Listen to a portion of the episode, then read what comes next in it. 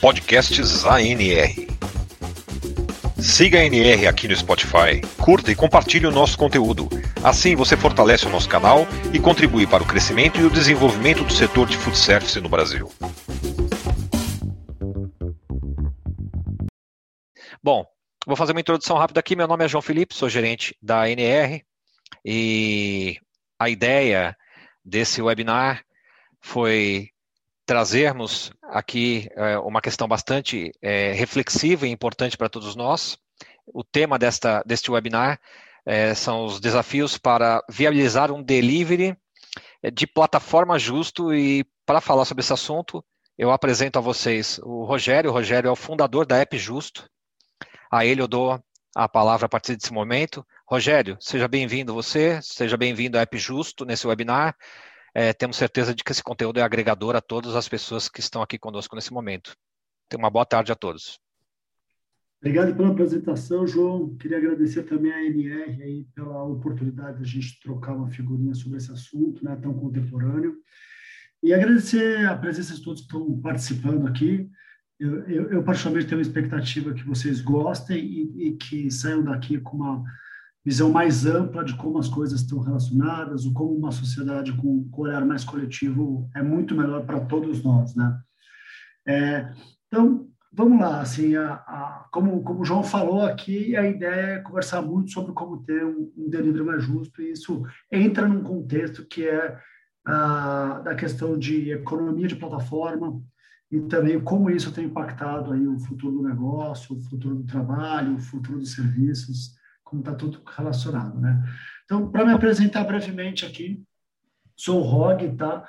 É, eu já atuo com marketplaces aí pelo menos há cinco anos, em experiências anteriores, e faz um ano que eu estou totalmente imerso no assunto do delivery, conversando com restaurantes, entregadores, e realmente entendendo as dores, entendendo o que está acontecendo nesse contexto o que, o que, que precisa melhorar, né? No passado, eu já trabalho com tecnologia desde 1994, é, fiz projetos no Brasil, fora do Brasil, criei a primeira televisão interativa do mundo, trabalhei um tempo em agências de publicidade também com novas tecnologias, e sou empreendedor desde 2008, né? É, criei algumas startups, a mais recente a Alha, que, que felizmente teve, tem tido bastante êxito, é, inclusive foi uma startup que foi bastante reconhecida aí, é, nos últimos tempos, tá? E, brevemente, não é o assunto aqui, mas todos saberem também o que é App Justo, tá? App Justo, é, nós nos consideramos mais do que uma plataforma, nós consideramos um movimento por relações mais justas para todos, né? A ideia é trazer equilíbrio para o mercado de delivery, né?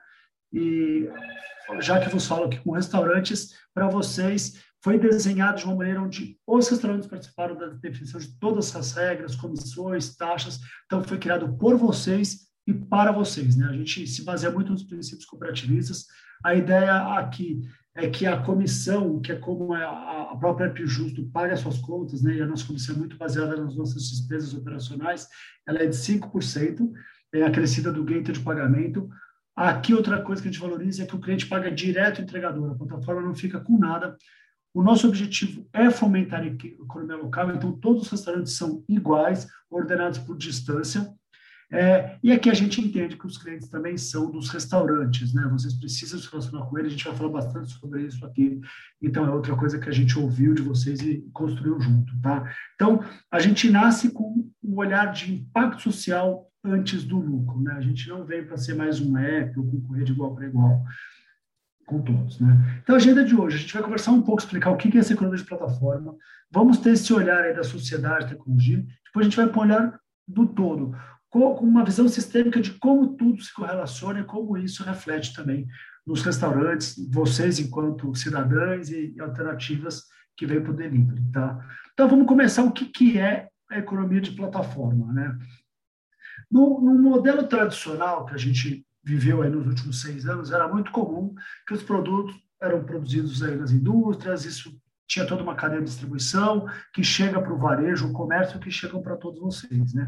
Na economia de plataforma, é, essas pontas elas se, se falam de maneira muito mais fácil. Né? Então, existem as plataformas que conectam consumidores com os produtores. Né? Por que a gente chama de produtor? Porque pode ser um produtor de conteúdo, pode ser um produtor de comida, pode ser um entregador que está que, que tá fazendo o seu serviço de entregas. Então, existem dezenas de tipos de pessoas ou empresas que estão aí se relacionando diretamente com os consumidores. Tá? E aí que acontece a, a, a mágica. Né? A plataforma realmente ela conecta as pontas e, por definição, viria para facilitar, tornar mais barato, mais acessível, mais fácil para todos. Né? É, na, na definição aqui da Wikipedia, é, a economia de plataforma é uma atividade econômica e social facilitada pelas plataformas. Tá? Essas plataformas normalmente elas são de vendas online ou estruturadas, é, outro tipo de estruturação de tecnologia. De longe, o tipo mais comum são as plataformas de transação, também conhecidas como matchmakers digitais. Matchmakers, traduzindo para o português, é que assim que faz a conexão, que apresenta as pontas, né, que faz o match em inglês. Então, essa é a definição da Wikipedia em relação à economia de plataforma. Tá? Junto com a economia de plataforma, não tem como não falar da gig economy. Né? E gig economy também conhecida em português como economia dos bicos, economia dos autônomos, economia financeira, ou até, como hoje está num contexto onde está, em algumas é, áreas da gig economy, está tendo grande precarização do trabalho, o pessoal também chama de uberização. Né? Só que eu trouxe aqui uma curiosidade que é de onde surgiu né, o termo gig economy, e esse termo é, veio de bastante tempo atrás, da época do jazz e tudo mais, onde tinha esses profissionais que eram bastante flexíveis.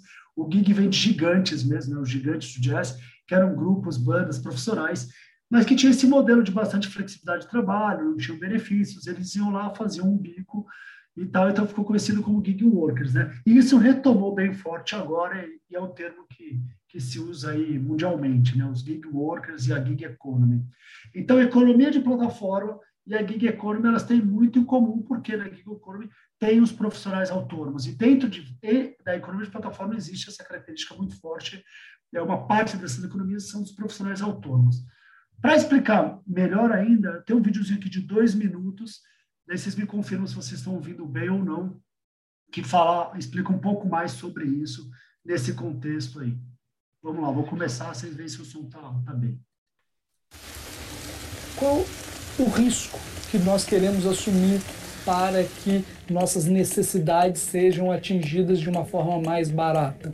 What all these companies want to argue is that they are just connecting two entities, customers and providers. And it's a really clever legal argument, but it is essentially just rhetoric. Vamos, meu filho, toca uma.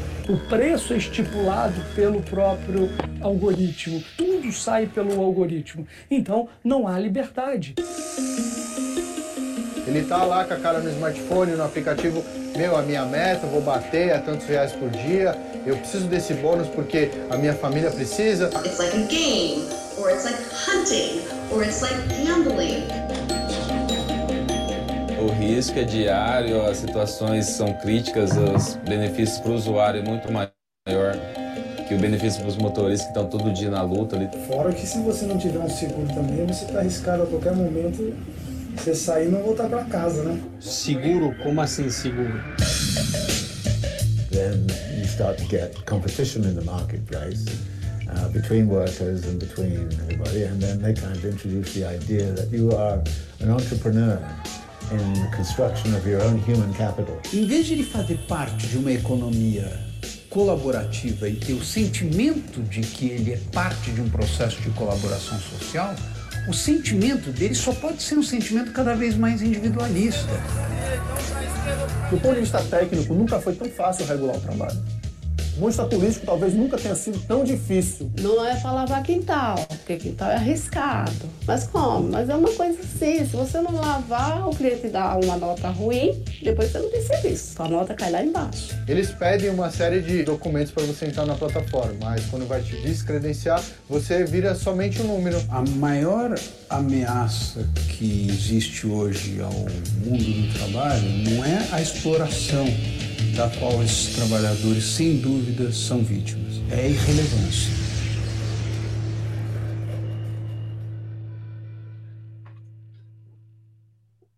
Legal, gente. É, isso é para dar uma aquecida aí que, que a economia de plataforma, olhando para os profissionais autônomos, ela é muito ampla. Vocês viram ali motoristas de aplicativo, entregadores, domésticas, e realmente envolve muita coisa, como eu vou falar nos próximos itens.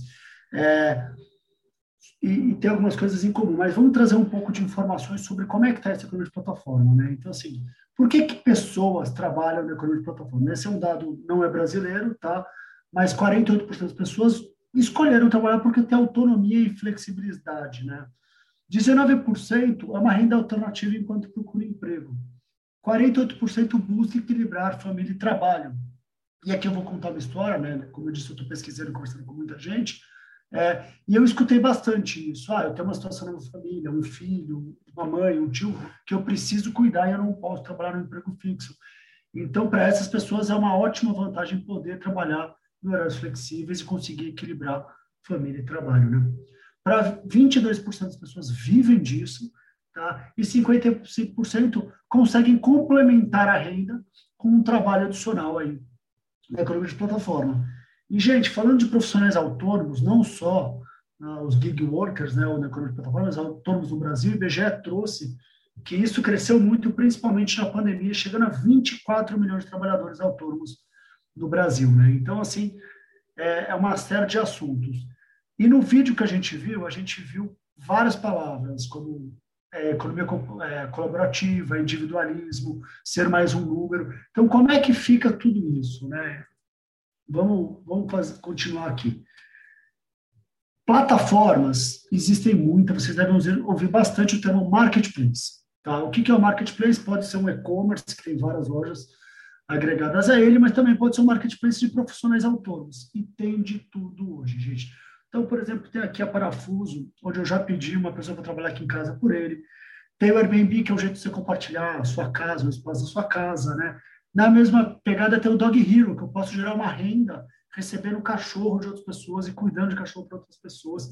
Tem o Get Ninjas, que tem pedreiros, pintores, uma série de coisas.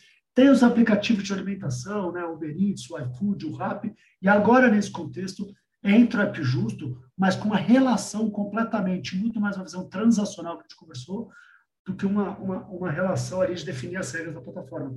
Temos a Singuia, uma massagem com bem-estar, massagens e tudo mais. Cargo X, alguém pode chamar um, um, caminhoneiro, gente, pode contratar um caminhoneiro, um frete por dentro de uma plataforma. Então. E queria destacar aqui até o, a Elo 7, né, que ela é de profissionais de artesanato. Então, pessoas fazem serviços ou têm produtos para vocês de, de, de, doces, comidas, mas também doces. E eu destaco aqui para trazer um, um, exemplo que eu vou trazer aqui no próximo slide, mas antes de ir para ele, queria só lembrar. Esses marketplaces, eles são são locais onde esses profissionais encontram clientes. Da mesma maneira que vocês, restaurantes, encontram clientes e chegam e atraem para vocês para vender os seus produtos ou serviços, né? Uma característica da, da, economia de plataforma é que existe um baixo investimento inicial. Então, por exemplo, o Mercado Livre. O que é mais barato? Começar a vender pelo Mercado Livre ou alugar um espaço, reformar um espaço, montar um estoque e começar a vender, né? Flexibilidade de horários. É, é muito comum pessoas antes de empreender, eventualmente já irem do seu emprego principal e complementando renda e sentindo como é que vai funcionar, né?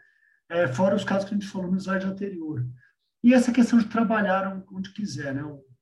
O Brasil, destaca aqui que a gente tem uma característica de trazer muita gente para metrópoles. São Paulo, principalmente, é uma metrópole que recebe muita gente no Brasil. Isso gera um equilíbrio gigantesco, né?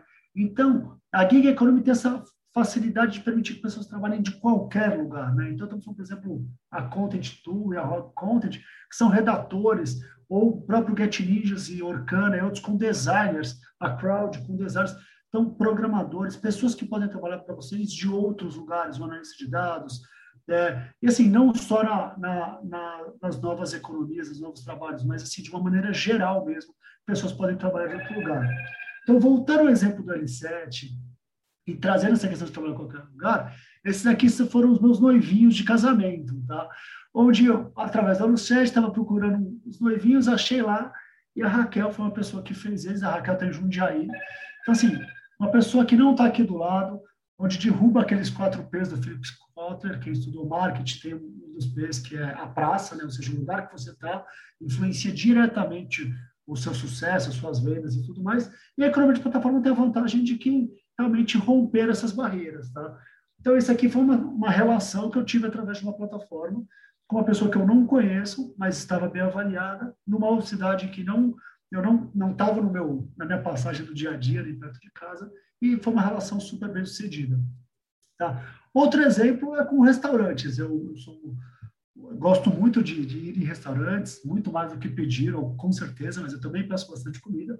E aqui, através do App Justo, então a plataforma foi App Justo, poderia ser qualquer outro aplicativo de delivery, eu tive uma relação aqui com o entregador, com o Fernando, que ele prestou um serviço para mim de deixar eu ficar na, na, comodidade da minha casa e trazer minha comida. E também tive uma relação com o restaurante Furicaque, que é do Marcos, tem uma pessoa lá que tem funcionários e tudo mais e, e, e, eu comi uma comida deliciosa lá, um lamen que eu, que eu, que eu adoro de paixão. Então, esses são dois exemplos de economia de plataforma facilitando bastante a nossa vida, romper as barreiras. E, e eu não conhecia o Marcos antes disso, não conhecia o Fernando antes disso, mas a conexão aconteceu através da plataforma, certo? Agora, tudo isso que eu estou falando, gente, o que, que tem a ver com restaurantes, tá? Então, vamos parar para pensar. Tem tudo a ver tudo a ver com dois restaurantes, tudo a ver conosco enquanto consumidores, tudo a ver conosco enquanto pessoas tá? e a nossa vida e tudo mais. Tá? É, vamos relembrar, o tipo mais comum são as plataformas de transação. O que é uma plataforma de transação? Então, apresenta os dois, acontece um, um, negócio aqui no meio, a plataforma eventualmente ajuda na transação e recebe alguma coisa sobre transação. Ela faz o matchmaking, né? Mas vamos pensar aqui no, no, no segmento de restaurantes. Tá? Uma série de palavras vem, vem à minha cabeça quando eu penso aqui no segmento de restaurantes. E aqui, aqui que a gente tem que fazer uma, uma reflexão de como é que está sendo para os restaurantes, mas também para toda a cadeia. Porque o segredo, e a gente vê uma série de empresas na Europa, nos Estados Unidos, até uma parte da Ásia, que dão aula de como pensar na cadeia deixa todos mais fortes, e deixa e todos acabam ganhando muito mais. Tá. Primeira coisa que eu, que eu trago aqui é essa reflexão assim, do, do, do resultado. Essa relação traz resultado? Ela ajuda a vender? Tá? Vale a pena estar nessa plataforma? Está fazendo a diferença? Porque algo que não faz a diferença para a gente já, já para por, por aí, né? Por que, que eu vou continuar de, dedicando? Só que a minha relação com, esse, com essa plataforma que é o intermediário teoricamente, como tecnologia, deve ser um intermediário mais light, né? Porque é muito mais simples. A gente viu lá na cadeia como simplifica. Mas como é que está a relação de controle? Se fosse um, um supermercado com um grande varejo, com um grande produtor de bebidas, são dois gigantes, então existe uma relação de controle muito forte. Só que se for um grande produtor de bebidas com um pequeno mercadinho ou com um restaurante só, como é que é essa relação de controle? Como é que fica, né? Então, quem é maior acaba, às vezes, tendo mais poder de barganha, conseguindo colocar suas próprias condições.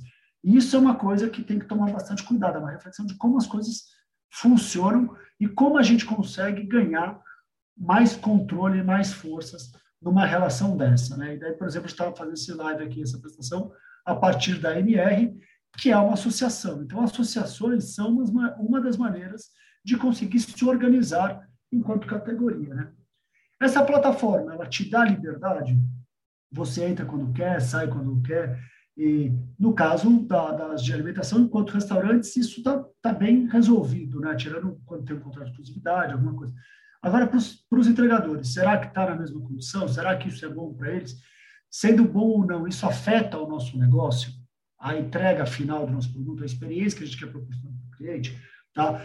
E, e voltando para a questão do controle, tem a questão dos monopólios. Né? Então, assim, em qualquer contexto que existe, quanto mais alternativas, melhor. Quanto mais alternativas, mais fácil de barganhar. Quanto mais alternativas para fazer. Só que, às vezes, é, não só nesse contexto, mas no mundo, né, operadoras aéreas, é, indústrias automotivas, uma série de coisas, se não houver ali é, baixas barreiras de entrada, se não tiver outros incentivos e até um, um órgão como o CAD regulando, é, pode cair numa, numa situação de controle de monopólio. Aí a coisa complica, né? Porque se está numa situação de monopólio, como é que a gente vai se organizar, ou como vai conseguir ter força para negociar alguma coisa se só tem uma opção? E se vocês fizerem uma reflexão sobre alguma das, dos marketplaces que vieram ter falar, motorista de aplicativo, alimentação, tudo, a gente vê muito a quantidade de alternativas reduzindo. Tá? E muito disso, às vezes, é porque a gente vive numa área, era onde é, muito está na mão do mercado financeiro, de quem tem dinheiro que consegue fazer investimentos e essas plataformas aí, muitas delas querem ser unicórnios e tem um mindset que é winner takes all, né? O ganhador leva tudo. Então, às vezes, tem como filosofia o crescimento agressivo e, para isso, às vezes, precisa comprar ou até vai criar condições super apertadas para concorrentes e quebrar os concorrentes. Isso, no longo prazo, e essas plataformas estão pensando no longo prazo, deixa elas numa situação muito confortável. Não só uma plataforma, mas qualquer um que veja o monopólio. A gente viu isso com frigoríficos no Brasil, a gente viu isso em vários segmentos acontecendo. E na hora que eles chegam lá, e aí a coisa fica bastante complicada. Né? Então, bancos e vários outros segmentos está acontecendo. A gente vive numa era que vê fusões e aquisições. Então, assim, é muito importante ter um olhar crítico para isso, ver como é que a gente consegue se organizar, porque quanto mais alternativas, melhor para a sociedade como um todo, mais igual. Outras reflexões super válidas é a questão da igualdade, né? Como você se insere nesse, nesse contexto, no caso, o contexto de, de plataforma. Está em pé de igualdade com todo mundo? Outra reflexão é, ok, plataforma, se a plataforma tem dados, é um sistema, é, esse sistema dá uma série de informações, né? informações suas, dos seus clientes, do produto que mais vende, da localização que mais gera pedidos. Né? E às vezes tem surgiu aí, por exemplo, dark kitchens, não sei se vocês já ouviram do termo, dark stores. Então, com essa quantidade de informação, fica fácil criar um concorrente do seu próprio cliente. Né? Então, onde é o melhor ponto? O que estão pedindo mais? E aí acaba com a igualdade mais um pouco. Né? Então, assim, é um contexto complexo onde tudo tem que ser olhado numa visão sistêmica, porque senão, como o vídeo falou, vira só mais um, vira um dentro de uma série de coisas dentro de um catálogo.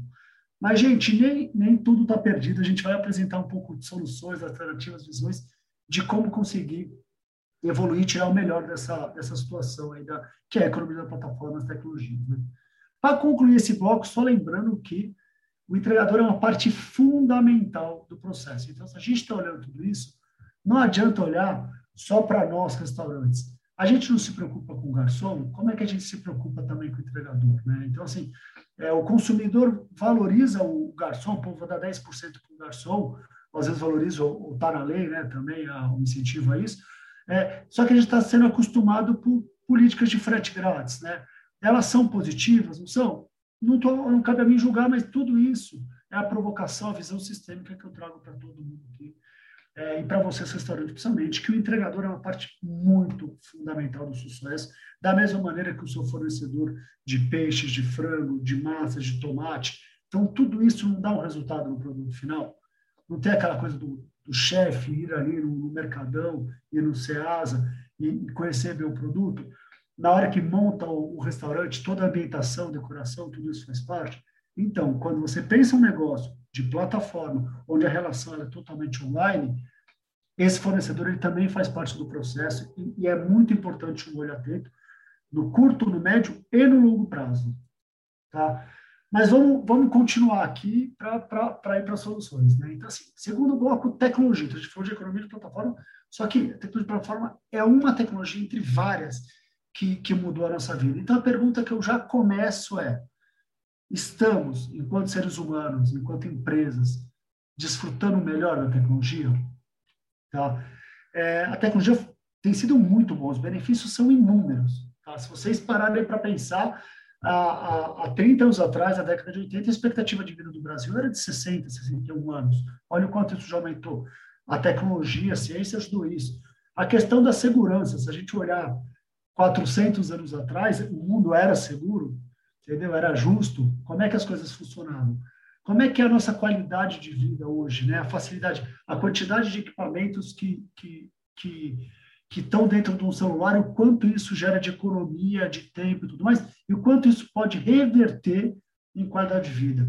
Fora comunicação, turismo e inclusão social. Então, a tecnologia, ela transformou a nossa vida, ela vem transformando desde lá da, da, da, da dos primórdios, da pré-história tudo mais, quando inventou a agricultura, o fogo, tudo isso foram evoluções do ser humano que, por definição, deveriam trazer qualidade de vida, mais tempo, mais segurança, mais saúde. É, só que o mau uso dessa tecnologia, e sem ter essa visão sistêmica, a gente acaba.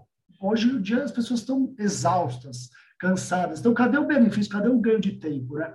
Mas parece que o mau uso dela pode tornar o nosso dia a dia mais corrido, querer as coisas para ontem. A pessoa manda o WhatsApp, tem que responder na hora. Então, por exemplo, você desativar algumas notificações para nem ver o azulzinho ali em cinzinha, lá no ticket do WhatsApp, e, e, com a sua equipe, com os seus fornecedores, com as pessoas que você convive, com a sua família, falar, ó, oh, tem horas que eu olho o WhatsApp, tem horas que eu não olho. Então, você começa a se organizar para que a tecnologia trabalhe a favor de para você, né? Então, o bom uso da tecnologia ele pode ajudar. O mau uso ele pode esgotar nosso tempo, tornar nossas vidas mais corridas e às vezes o próprio profissional mesmo voltar quando a gente falava aqui na indústria todo mundo era um peça, tem o filme do Chaplin, né? Onde só fica ali fazendo trabalho mecânico, a gente pode virar um operador mesmo se se a gente não cuidar bem disso, né?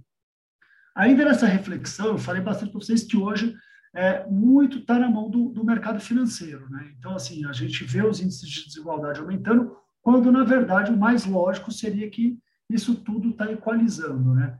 Então, numa visão sistêmica, como é que funciona a tecnologia com os investimentos? Hoje a gente tem aí os quatro maiores empresas do mundo né, de comunicação, estamos lá, Microsoft, Facebook, o Google e, e, e a Apple, e a Amazon, né, cinco, é, hoje empresas trilhardárias e, e, realmente ajudando muito a nossa vida, mas também quem é o dono da Amazon, quem é o dono do Google, quem é o dono do Facebook, né? Então, são empresas que vêm de velocidade muito grande de, de investimento de venture capital e outras coisas, que é muito bom, por um lado, podem ajudar a dar mais rápido, podem aportar empreendedores, podem aportar empresas que estão fazendo, só que em determinado momento como é que fica a visão de quem trabalha ser, ser os donos disso, né? Há um pouco tempo, como é que fica aquela questão do cultura conversando? Então, a reflexão que eu provoco um pouco é isso. E outra coisa é o mundo global.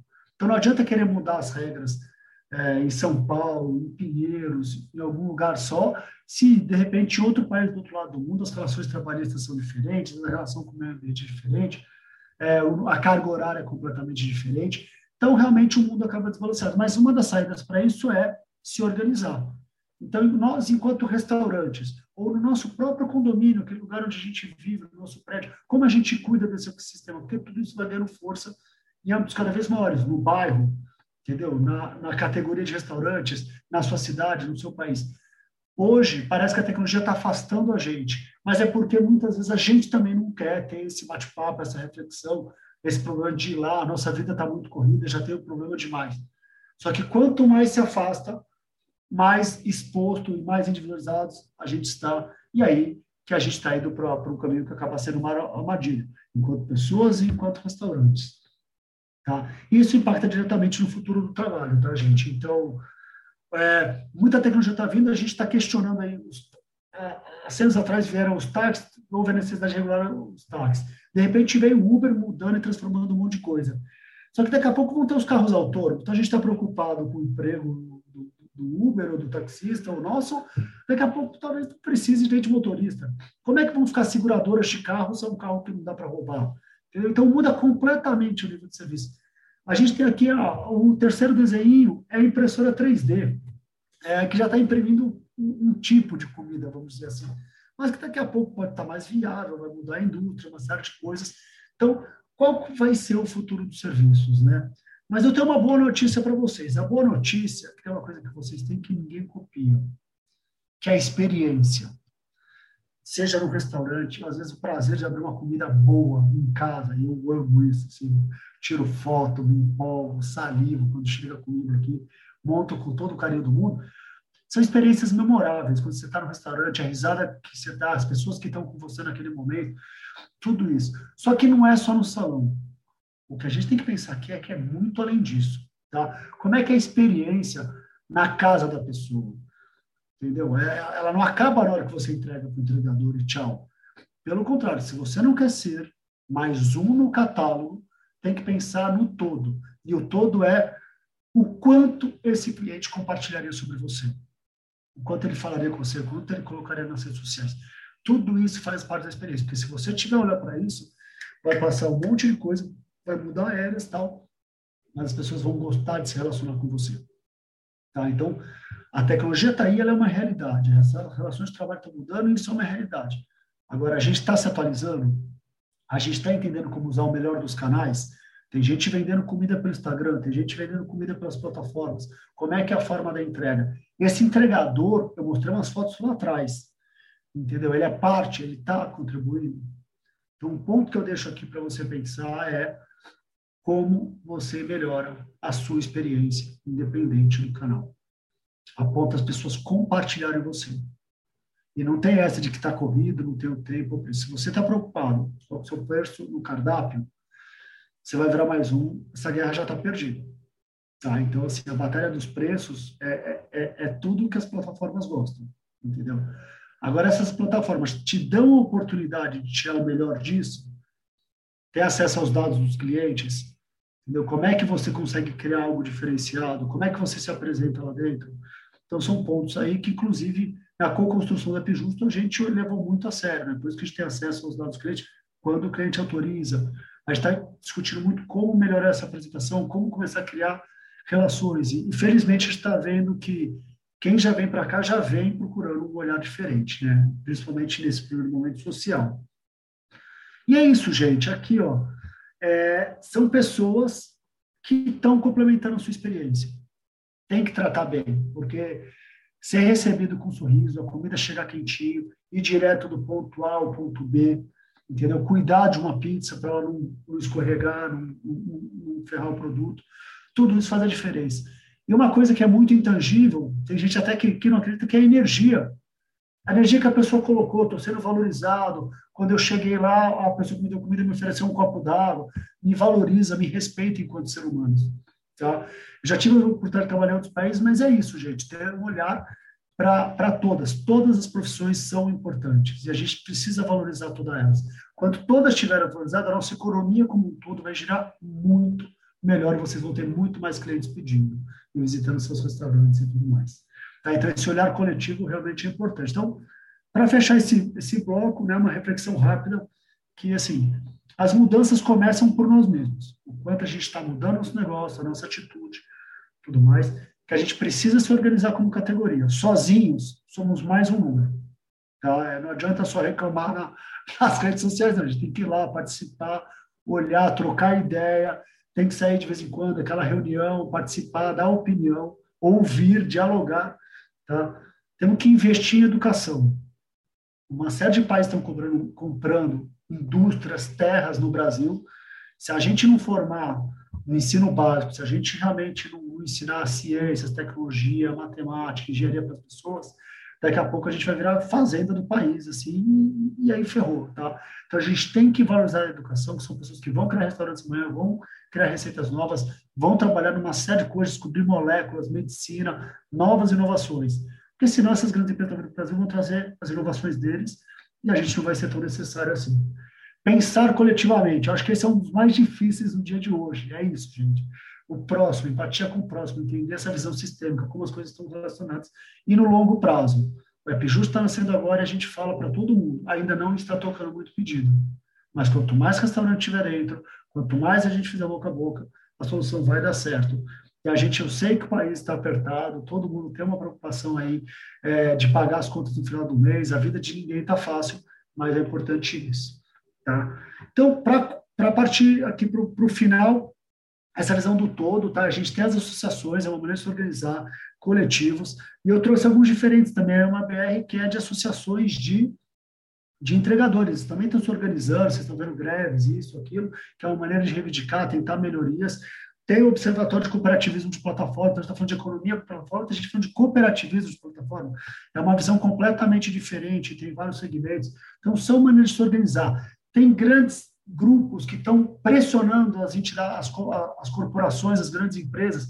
Então, por exemplo, capitalismo consciente aqui trazendo pilares de propósito, uma visão para os stakeholders, né? uma cultura. Então, tudo olhar tipo a cadeia. O que, que adianta estar tá ganhando muito se esse funcionário está ganhando pouco? Ah, depois vou fazer doação.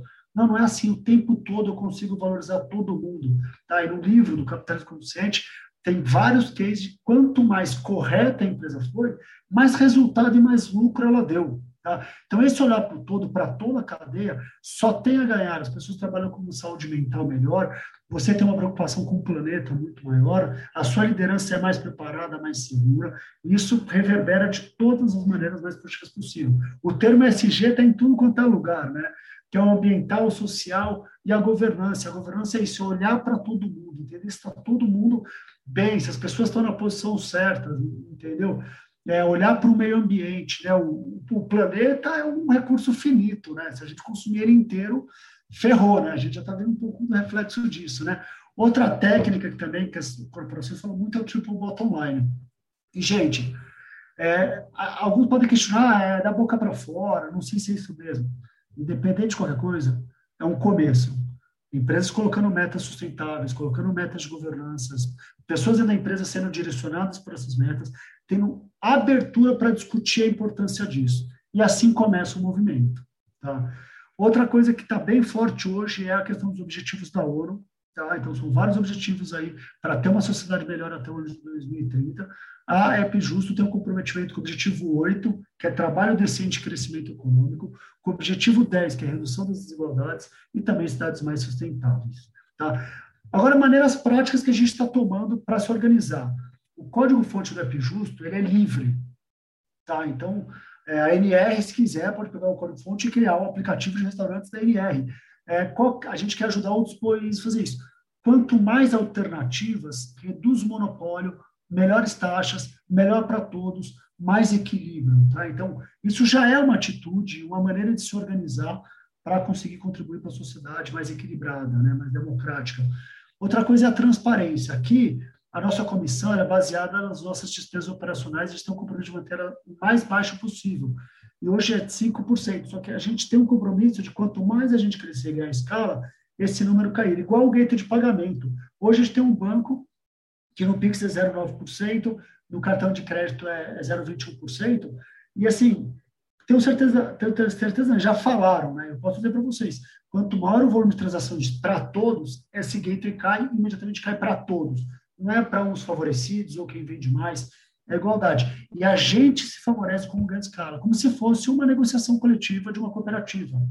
Todo mundo tem uma meta em comum, então a gente tem que ir juntos buscar essa meta. Né? Não sei se vocês já ouviram falar do Open Delivery. O Open Delivery é um protocolo também que democratiza a rede. Então, uma coisa é a barreira da, da tecnologia, da plataforma, né? Justo está trazendo ela com o open source. Outra coisa é um protocolo, que é a rede. Se você derruba essas duas barreiras, de novo, é melhor para vocês, restaurantes. Então, quanto mais vocês puderem se informar dessas iniciativas, apoiar essas iniciativas, mais vocês vão estar se ajudando para que as taxas sejam menores e ajudam para outros. Né? E aqui a gente também tem uma maneira da, dos, dos entregadores se organizarem também, tá?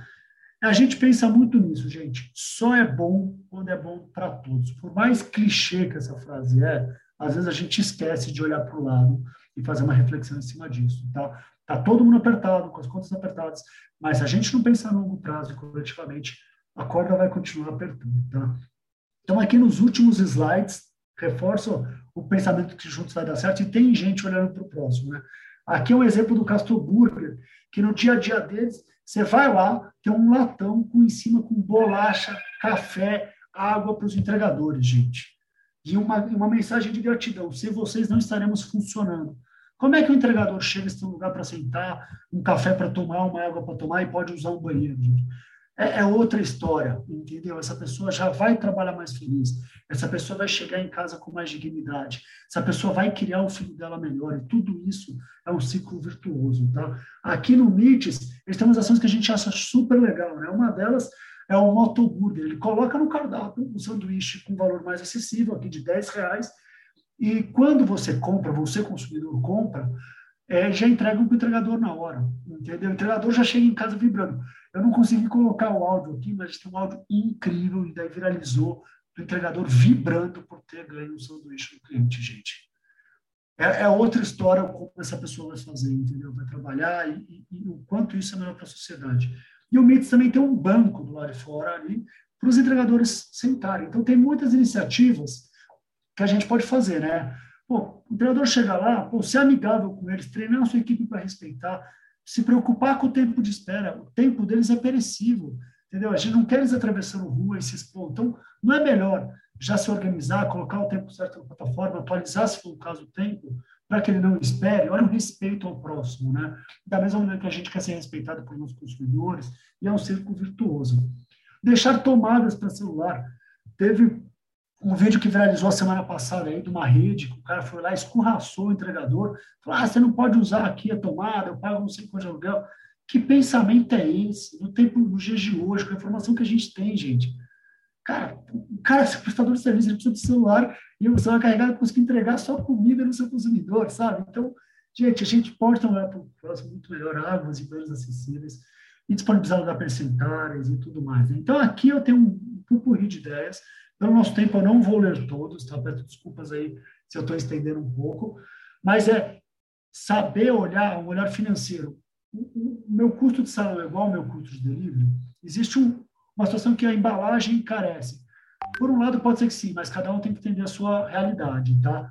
Eu conheço restaurantes que são, têm um custo de salão altíssimo e não estão repassando o delivery para eles, que é muito menor, né? Então, aqui, tem ideias desde mandar uma mensagem bonitinha com o produto, incentivar nas redes sociais. Se a sua plataforma disponibiliza o acesso ao cliente, fazer uma pesquisa de satisfação, pedir feedbacks para esses clientes. E aqui olhar a logística reversa. Né? O pessoal do Coletivo Pinheiros faz um trabalho incrível com a Green Mining, que já está recuperando óleo, está recuperando vidro, está recuperando plástico. Então, assim, esse olhar para o desperdício de água, de comida. Então, tem muita ideia aqui esse vídeo, como o João falou, vai estar disponível, depois vocês podem ir para esse slide para fazer. Tá? Então, resumo, a gente já falou um pouco, plataforma de tecnologia pode ser muito positiva, atrair cliente, reduzir custo de venda, quebra essas barreiras territoriais, automatiza o processo, facilita a comunicação e ajuda de alguma maneira subir o nível de serviço, porque o cliente olha lá o ranking, só que a gente tem que tomar algum cuidado, né? não pode deixar, a gente tem que se organizar para não ficar na mão de poucos, é sempre necessário um planejamento financeiro, pensar no longo prazo, pensar coletivamente, gente. O planeta aqui é o mesmo de todos nós. Se organizar enquanto categoria, porque senão não vai ter uma relação de, de força e controle saudável, e pensar no futuro do trabalho e no futuro dos serviços desde agora, porque senão a gente vai olhar, já chegou, já foi. Para fechar, queria deixar uma dica de uma série deliciosa que eu assisti chamada Midnight Dinner. É uma série japonesa aí, super gostosa de ver, tá? Que tudo acontece nesse nesse restaurante, tá? E é bem gostoso. Tem, não é uma série de comida, mas cada prato tem, tem, tem um capítulo, é bem legal. E outra coisa, fica aqui a dica de já se cadastrar no App Justo, tá bom, gente? A gente já está funcionando, está começando agora, está rolando poucos pedidos, mas quanto mais restaurante tiver, mais pedidos vão rolar. A gente já está com uma rede de entregadores, pelo menos em São Paulo, já se desenvolvendo bem, tá? E a gente está evoluindo conforme é, cidades e locais que tiverem é, se cadastrar. Tá certo? Então, bem apertadinho, João, me desculpa, tá? A gente abre aí para perguntas e queria e queria estou à disposição aí para falar sobre todos os conceitos que eu trouxe ou eventualmente será alguma dúvida do, do App Justo. Perfeito. Rogério, antes de mais nada, não peça desculpas, porque quando o assunto é bom e relevante, é, todo o tempo despendido a ele é agregador, e, e de fato assim o foi. É, de cara, eu tenho aqui já uma pergunta que eu gostaria de fazer, que é a pergunta do Cláudio.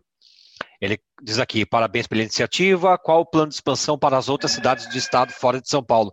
Você meio que mais ou menos já respondeu isso agora, mas se quiser comentar um pouco mais para a gente sobre Vou o plano comentar... de expansão para outras cidades. Vou comentar brevemente. A gente gosta de pensar que a tecnologia está à disposição de todos, tá, gente? Só que a gente tem essa questão de equilibrar a rede, né? Não adianta ter ter restaurantes, não ter consumidores ou não, ou não ter entregadores. Então, a gente vai seguir conforme vocês, restaurantes, não levam. Se a gente vai vendo que tem mais restaurantes de determinado bairro ou outras cidades estão utilizando, é, a gente vai dar atenção para elas. A tecnologia vai estar à disposição, só que a gente vai chegar junto para onde já está acontecendo, a gente vai chegar junto para reforçar é, demanda, a gente vai chegar junto para trazer equilíbrio de rede, mas, novamente, depende de você. Se você gostou da proposta, você quer ter na sua cidade ou na sua região, se cadastra, convida os restaurantes que vocês conhecem, já começa a mandar para os consumidores e a coisa vai começar a acontecer. Perfeito, legal, obrigado pela resposta. Bom, pelo menos das pessoas que estão aqui nos assistindo, é, Rogério, não houve mais nenhuma pergunta na área de chat. Né? Perfeito. Eu convido todo mundo, convido todas as pessoas participantes nesse momento, se tiverem dúvidas ou curiosidades ou perguntas relativas ao negócio, fiquem à vontade para colocar aqui no chat nesse momento, para que a gente possa repassar essas questões para o Rogério. Fiquem à vontade. Maravilha. Pode por aí, Se vocês da NR também tiverem alguma coisa, alguém, fica à vontade. Eu acho que, que ninguém está tá com dúvidas. Espero que tenha sido uma provocação saudável, um olhar aí para o todo. Tá? O delivery tem muita coisa acontecendo aí no de hoje e tem muito por vir. E queria agradecer de verdade essa oportunidade, João, Dani, todo mundo, Fernando Brown, todo mundo da NR, tá? Para poder falar. Aqui estão, estão meus contatos e deixo aqui a mensagem final de lembrar a gente que se nos unirmos todos juntos vai dar certo. Não, ah, chegou uma pergunta. Sérgio, você disse que o pagamento é direto para a integração. A operação é feita separado da venda? Ótima, ótima pergunta, Sérgio. Assim, quando a gente fala da, da, da nossa comissão de 5%, ela já envolve o entregador. Tá? Então, você pode ficar tranquilo que não é só o menu digital. O cliente vai entrar, vai ter uma experiência muito parecida com algumas outras plataformas, vai fazer o pedido, vai chegar para você, você tem todo um painel ali de administração, avisando que está em preparação, conclusão. No tempo certo, a gente vai acionar a rede de entregadores. Tá? Então, já tudo isso é feito junto. Só que a sacada é que o cliente vê isso na transação financeira de maneira totalmente separada. Então, o cliente ele vê o quanto ele pagou para o entregador, e como eu disse, a Pijusto não fica com nada da remuneração do entregador. Nós nos tornamos uma plataforma transacional, matchmaking mesmo. Então, não é que a gente recebe conforme o dia ou o algoritmo paga mais ou menos, e ao mesmo tempo ele vê quanto pagou para o restaurante. Né? Então, é, é, nesse sentido, ela é separada assim. O cliente vê os dois e paga os dois separadamente. Obrigado pela pergunta. Rogério, sensacional. Eu acho que o conteúdo foi extremamente agregador. Acho que para todos os é, todas as pessoas que acompanham o, o, o, trabalho da NR, né, enquanto fomentadora do setor e do negócio, enquanto entidade que colabora com é, o segmento de bares, restaurantes e alimentação fora do lar, é, de uma forma geral, eu posso dizer que a App Justo, entrando no mercado, ela, ela vem com uma, mais uma solução, né? com mais uma grande oportunidade, e é bom o, o empresariado ter opção, como você mesmo disse. Né? Ele ter a, a, a, possibilidade realmente de avaliar os benefícios, é, os diferenciais entre todas, todos os serviços disponíveis hoje no mercado e fazer a escolha dele. Aí acho que é isso é, esse, esse é o papel que a, ANR cumpre no seu dia a dia, de trazer é, oportunidade, de trazer soluções. A, a Justo é um parceiro, sim, da, da ANR, justamente pelo que ela propõe ao mercado, né, pelo que ela traz ao setor de bares, restaurantes e alimentação fora do lar.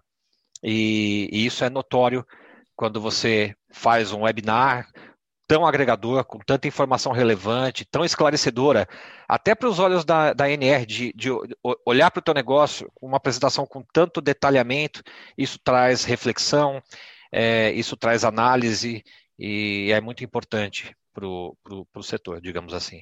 Com certeza, eu vi que a Daniela aqui comentou que o restaurante dela já está participando do, projeto. Eu acredito que seja a Daniela do O Kebab, aqui em São Paulo, região da Vila Mariana.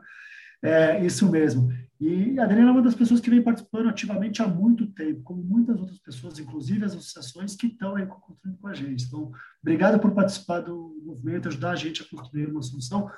E, João, muito bem, bem dito, acho que essa é a ideia. Obrigado para a MR, que tem também apoiado a gente, dá, ajudado com informações, a entender a necessidade dos restaurantes. E é isso mesmo, juntos vai dar certo. Perfeito. Finalizo aqui agradecendo a todas as pessoas que participaram desse webinar. É, dizer que esse nosso conteúdo gravado, obviamente, depois vai, é, vai ser replicado em nossas redes sociais, muito provavelmente através do, do IGTV e também a extração do áudio desse conteúdo para que ele vá para o nosso, é, nosso podcast, para o nosso canal de podcast.